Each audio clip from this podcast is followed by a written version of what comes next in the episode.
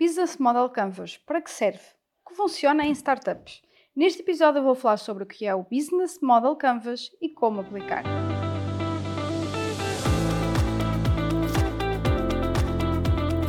Hello, hello! Como estão, business lovers? Espero que esteja tudo bem por aí.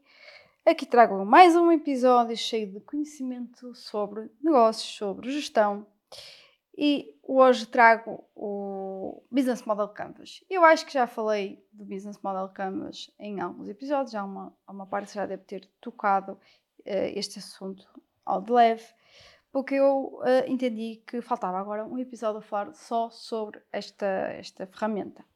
Então, o que é, que é o Business Model Canvas? O Business Model Canvas é uma, uma estrutura ou uma framework que ajuda as organizações a conduzir conversações estruturadas, tangíveis e estratégicas sobre negócios, sejam eles novos ou já existentes. É usado por empresas mundiais, podemos já falar de Nestlé, Procter Gamble, General Electric, um pouco de tudo, e permite visualizar características do negócio numa página dividida em nove blocos ou componentes.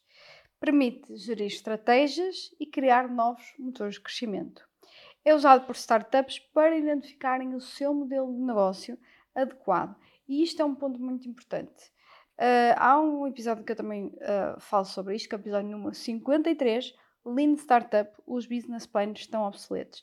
Nesse caso, uh, quando nós estamos a falar do Business Model Canvas aplicado para startups, ou seja, o Business Model Canvas há uma versão, por assim dizer, do Business Model Canvas que está mais associada às startups e que aqui vai ajudar mais nos problemas tipo de startups, que é o Lean Canvas. Uh, no entanto, essa ferramenta foi, foi baseada através do Business Model Canvas, só que pronto, uh, coloca maior ênfase naquilo que normalmente são os problemas estruturais das startups. O que eu hoje vou falar é do Business Model Canvas per si. Talvez um dia venha a falar das diferenças para o Lean Canvas. Então, o principal objetivo é ajudar as empresas a ir além da filosofia centrada no produto, uh, movendo para, uma, para um pensamento centrado no modelo de negócio em si. Então, nós temos nove blocos aqui de fundação uh, do negócio numa única página. Basicamente, isto é o Business Model Canvas. Cada um contém uma série de hipóteses sobre o modelo de negócio que devem ser testadas. Então, componente número 1, um, uh, os parceiros-chave, ok? Ou Key Partners. Uh, eu acabo por dizer muitas vezes em inglês, vou voltar a dizer isto, não é que eu não privilegio a nossa língua, não é que eu, ah, porque está a estragar a nossa língua que é bonita, mas não, uh, porque simplesmente existe muita mais informação sobre isso se vocês quiserem depois pesquisar. Uh, sei lá, as fundações de tudo, todas estas frameworks não são portuguesas e muitas vezes até é difícil nós traduzirmos alguns aspectos, algum, alguns nomes e por outro lado também há determinadas empresas que depois acabam por falar estes termos não em português, não é? Porque isto uh, são estrangeirismos e acabam por falar em inglês. Então há pessoas que até acabam por conhecer isto, mesmo até nem sabendo muito de inglês uh, falando, por exemplo, em key partners ou key activities, do que propriamente parceiros-chave. Tirando esta parte, então, parceiros-chave. Quem são os nossos parceiros-chave? Nós devemos identificar isto. Quem são os nossos fornecedores-chave? Que recursos-chave estamos a adquirir uh, através de outros parceiros?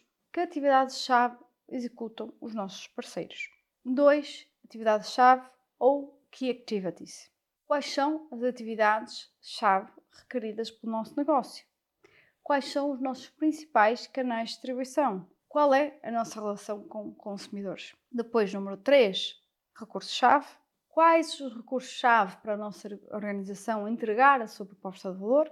Quais são os canais, mais uma vez, de distribuição necessários? 4. Proposta de valor. O que é, que é isto da proposta de valor? O que é que nós entregamos ao cliente? Que problemas é que nós estamos a resolver? Que conjunto de produtos ou serviços nós estamos a fazer chegar a determinado segmento?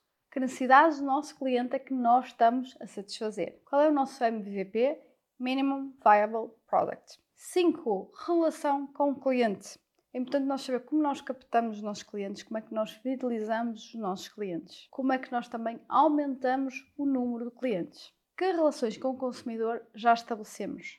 Como é que isto está integrado com o resto do nosso modelo de negócio. 6. Segmentos de clientes a quem estamos a criar valor.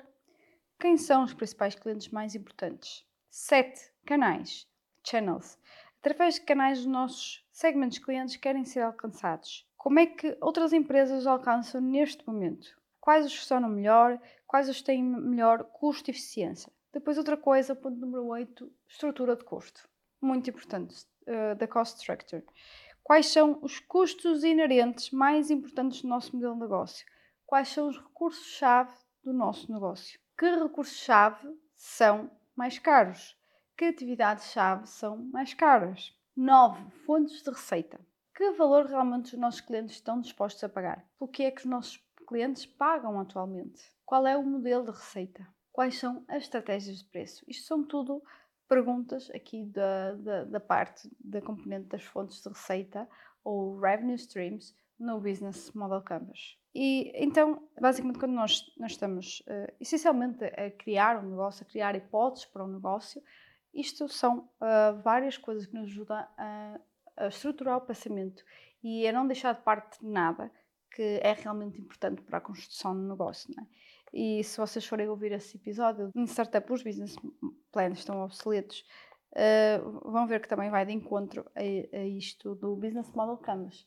E há aqui pontos, lá está, que nós temos que identificar à partida, né? quem, quem são os nossos parceiros-chave, de onde é que vem a nossa receita, como é que é a nossa estrutura de custos, uh, como é que isso impacta na lucratividade da empresa, quais são os segmentos de clientes que nós estamos a, a tentar atender, quais são os canais em que nós vamos comunicar, Uh, como é que vai ser a nossa relação com o cliente? Muito importante, uh, qual é a nossa proposta de valor? Como é que nós fazemos chegar isso aos nossos clientes? Uh, quais são os recursos-chave também e parceiros-chave?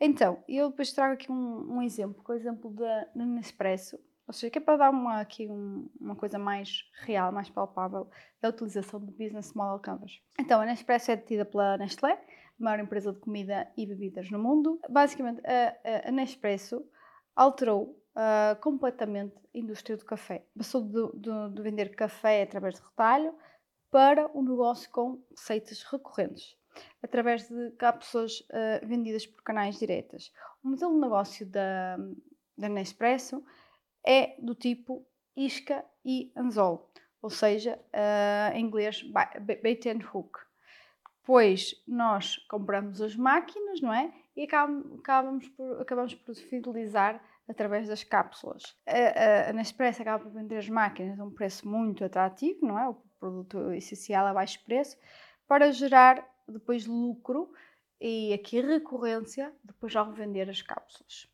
O que a Nespresso realmente criou foi o conceito de fazer uh, café através de uma cápsula. E uh, aqui, lá está, é essa parte que o, o, Business Model Canvas é importante, que é, no futuro, a concorrência não será sobretudo impulsionada pela inovação nos produtos ou serviços, mas sim pelas atividades em torno do nosso modelo de negócio, dos nossos produtos e nossos serviços, ou seja, pelo business model. Aquilo que, que, que a Uber faz, não é? também, é, acaba por, e por ser diferenciador, é o seu business model.